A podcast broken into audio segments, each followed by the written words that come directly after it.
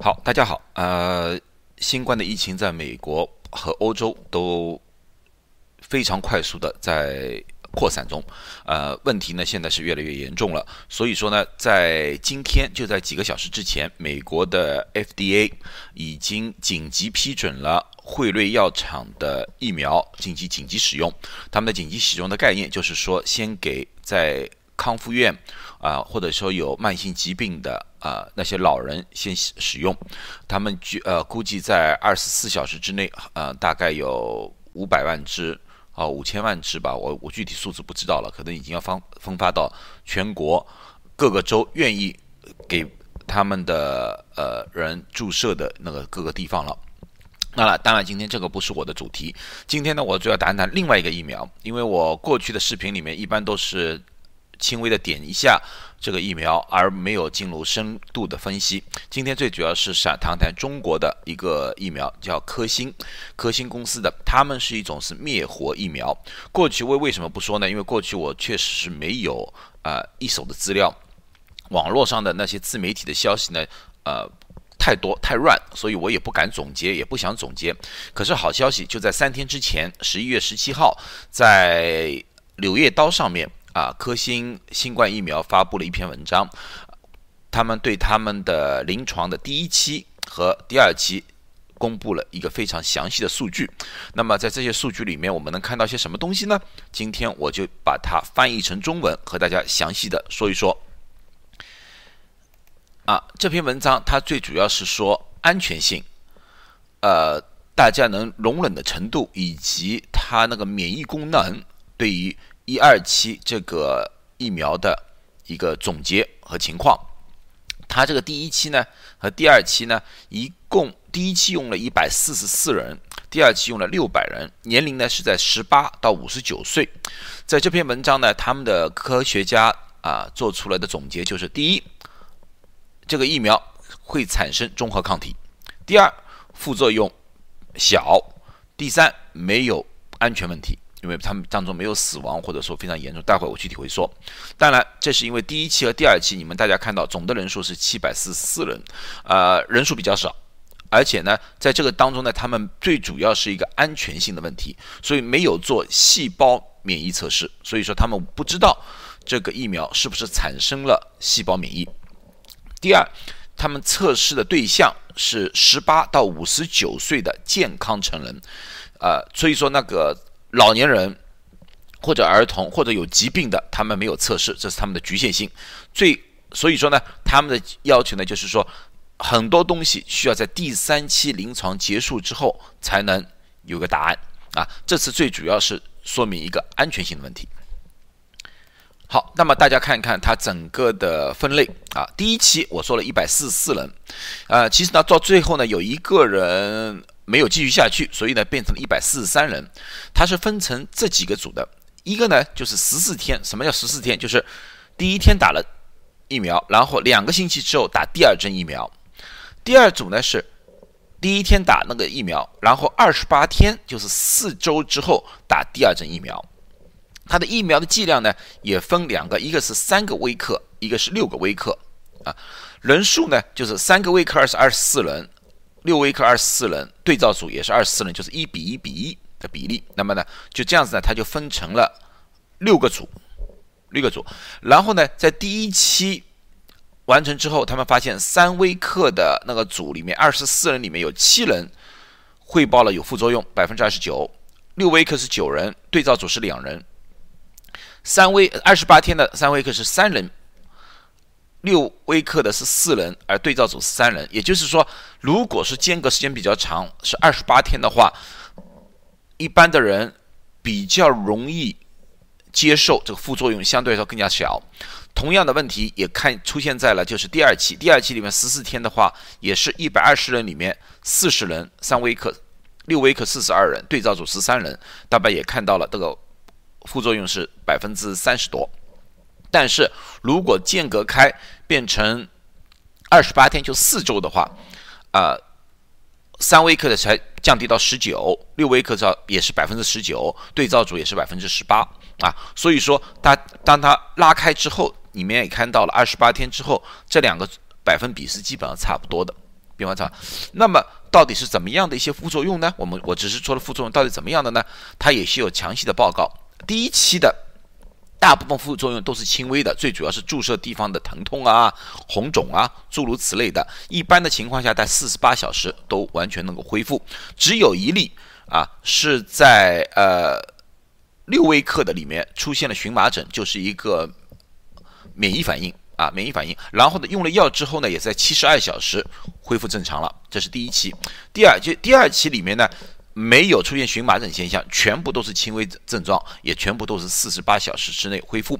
所以呢，根据这个数字呢，呃，科兴的科学家们认为呢，这个药是安全的啊，大家也是可以接受的，没有多大问题。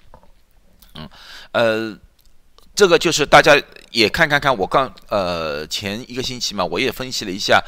呃，，Moderna 的他给出来的数据，也最近也汇率也给了数据，他们呢看上去的百分比是比这个低，因为他们的百分比大概只有百分之十都不到，副作用百分之十八，但是呢，他们的汇报的方式不一样，他们呢把所有的全部都汇总起来了，而我记得和莫达纳和汇瑞呢，他们好像是相对来说要轻度的哦，中度的。啊，副作用才会报告。当然，我还是这句话，我要看他们的最终公布的临床报告，那个时候才可以做个对比。可是不管怎么样吧，呃，从科兴的那个副作用来看的话，都是比较轻微的，大部分的人应该是没有多大问题。那么效果如何啊？效果这个表格比较复杂啊，我就我就大家帮我一起看一看吧。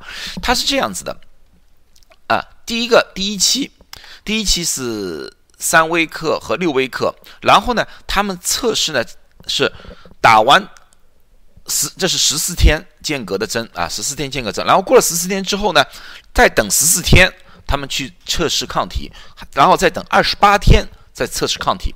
那么三微克的话，如果当中两针间隔十四天，然后再等十四天的话，对于综合抗体，大概二十四人里面有十一个人产生了，六号微克是十二个人产生了。但是如果等到二十八天的话，三微克的反而低到了六个人，而六微克的话呢，可以上升到二十人。啊，这呃，而那个对照组呢，基本上是零，它是不会产生的。关于 IgG，IgG 大家也知道了，是一种比较长效的抗体啊，长效的抗体，这是一个总抗体，而不是综合抗体，它可能是其他的抗体。基本上来说的话呢。呃，二十八天以后呢，不管是三微克还是六微克，都基本上达到了百分之一百。三微克达到二十一人，而六微克是达到了二十四人，就是百分之一百都产生了抗体啊。可是六微克综合抗体产生的是二十人啊，是百分之八十三点三。嗯，呃，如果说这两针相隔是二十八天的话。啊，就第一针打了，然后打第二针二十八天，然后再等二十八天做测试的话，他们得出的结论，不管是三微克还是六微克，都达到了百分之一百产生了抗体。但是综合抗体，综合抗体二十八天之后，三微克是百分之八十三点三，就是二十四人里面有二十个人产生了综合抗体，因为我们说综合抗体才是可以消灭。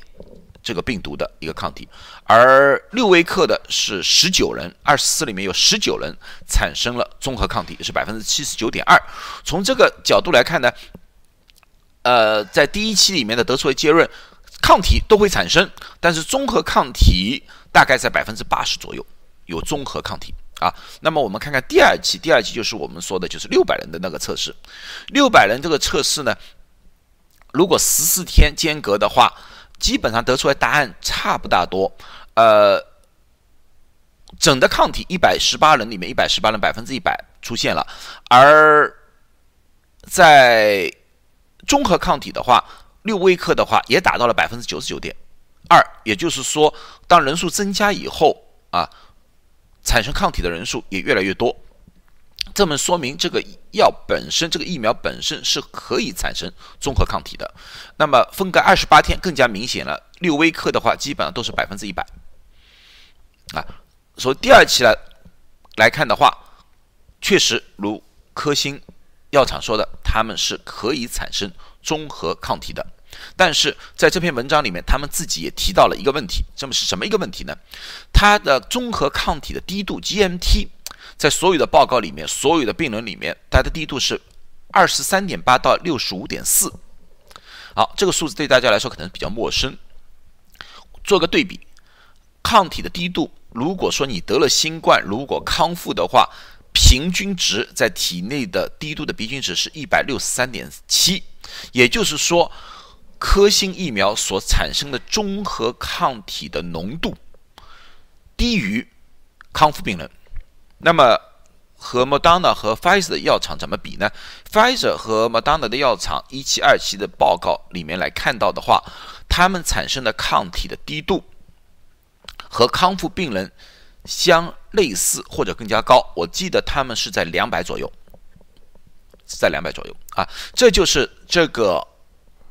疫苗的，所以说这个这个就是这个灭活疫苗啊，他们所产生的抗体的能力啊，相对来说比 mRNA 低一点。但是科兴药厂的科学家们认为，虽然低，他们还是觉得这个疫苗是有效的，是有免疫作用的啊。当然，他们在最后总结里面也在说了，刚才我也提到了，他们需要三期的。